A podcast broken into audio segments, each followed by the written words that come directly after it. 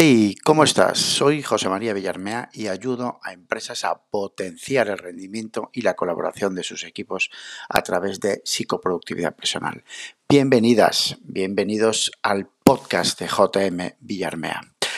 Pues nada, hoy quiero centrarme en cuatro consejos para potenciar tu concentración. La concentración, madre mía, pues nuestro gran bien preciado. Pues por desgracia es algo, es un bien escaso, muy escaso y que está limitado. Y si aún encima le sumamos que ciertas personas con configuraciones de una determinada manera, pues mm, lo tienen más fastidiado, digamos, para conseguir esa concentración, pues más complicado. Pero sabéis que la concentración, aunque sea un gran preciado, un gran tesoro, lo que buscamos, lo que nos diferencia de la calidad a la mediocridad, del talento a hacer las cosas por hacer, de la excelencia a la decadencia, bueno, no sé hablar hoy, de conseguir resultados a la frustración. Esa es la gran diferencia entre conseguir una buena concentración, foco, a no conseguirla. Pero os voy a dar una buena noticia. La concentración se busca. Sí, sí, se busca.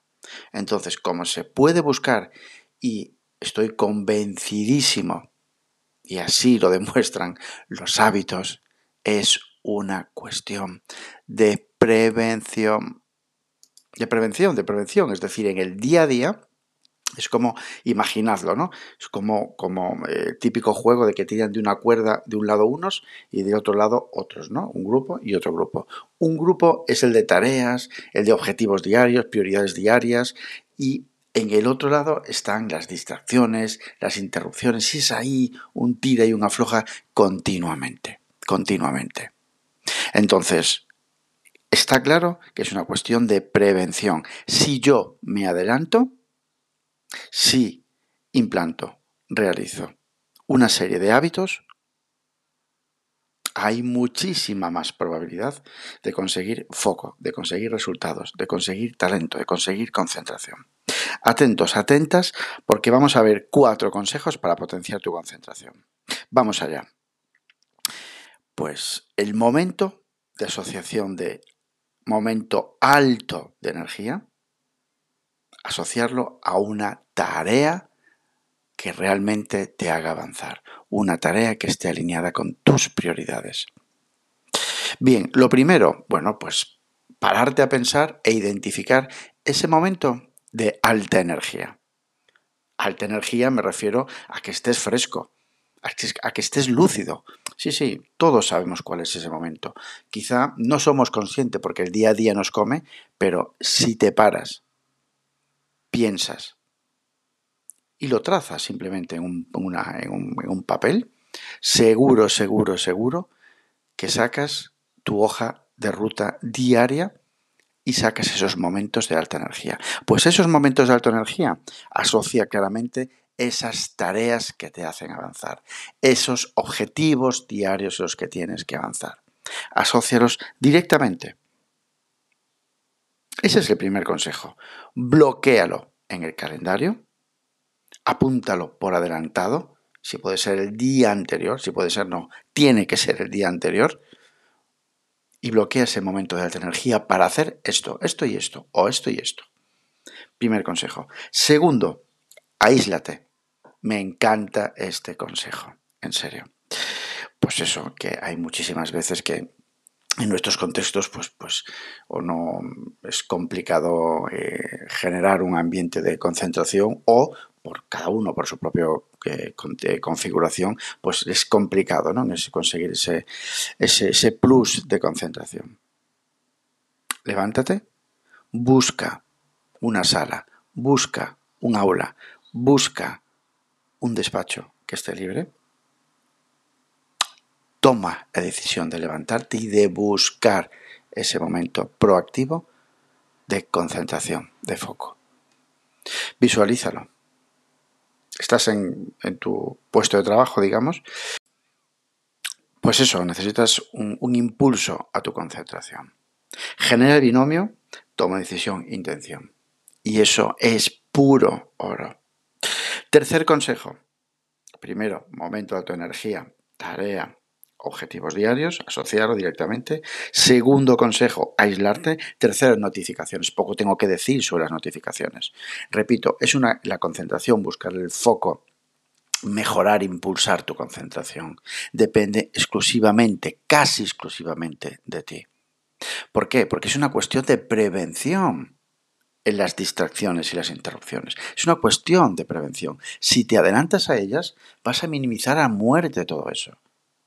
Entonces, cuando te aísles y busques ese momento para focalizarte, cuando asocies ese momento de alta energía, donde tú estás fresco, donde estás lúcido, donde vas a aportar todo tu talento a tus tareas clave, ahí es donde tienes que sí o sí, sí o sí, adelantarte y poner el avión, el avión, digo, el móvil en modo avión suprimir, eliminar, bloquear las notificaciones. Bueno, evidentemente soy partidario de siempre quitar las notificaciones. Sí, lo he dicho más de una vez. Claro que sí.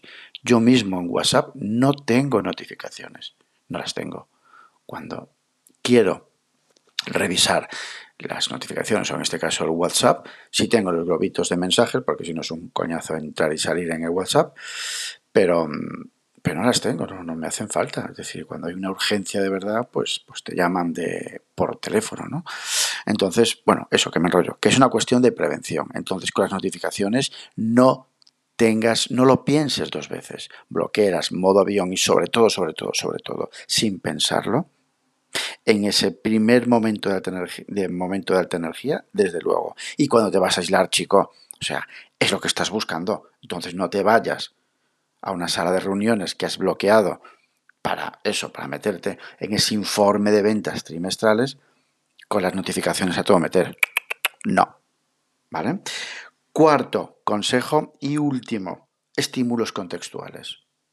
Si te agrada poner música, si la música te ayuda a concentrarte, genera en ti un ambiente de relajación, un ambiente de comodidad, un ambiente de foco, un ambiente de como quieras llamarlo, pon música.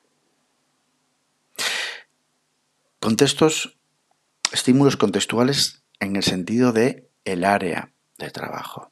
Es evidente, cuanto más cuantas más, cuantos más estímulos, cuantas más distracciones tenga, más posibilidades hay de que pueda eh, desconcentrarme, ¿vale? De que no pueda tener foco o que sea más complicado. Sin embargo, si piensas en un área más, mucho más minimalista, con lo esencial, una mesa blanca, ejemplo mesa blanca, puede ser cualquiera, vale, la tengo porque la tengo delante.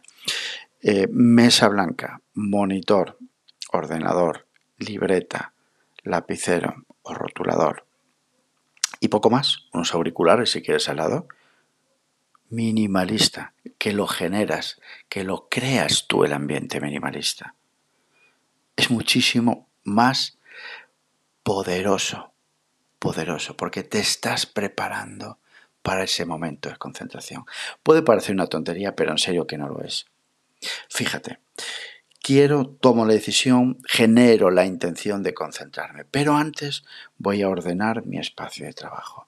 Ese gesto preliminar, preliminar, para querer concentrarme, para generar esa intención, es puro oro, porque es la antesala a tu foco. Y nada más, simplemente recordaros que eh, mañana martes y jueves comenzamos la tercera masterclass. Implanta la tercera edición, mejor dicho, de Implanta tu método de gestión y organización personal en dos días, donde el objetivo que tenemos es, claro no, clarinete, que tengas un método de organización claro para que tengas un método y caiga lo que caiga, tendrás una manera de hacer un know-how que de criterio a tu día a día. Aún hoy puedes anotarte. Quedan las últimas plazas. En mi página web, arriba en el menú, Masterclass, tienes toda la información. Así que ya sabes, actúa, haz y cambio.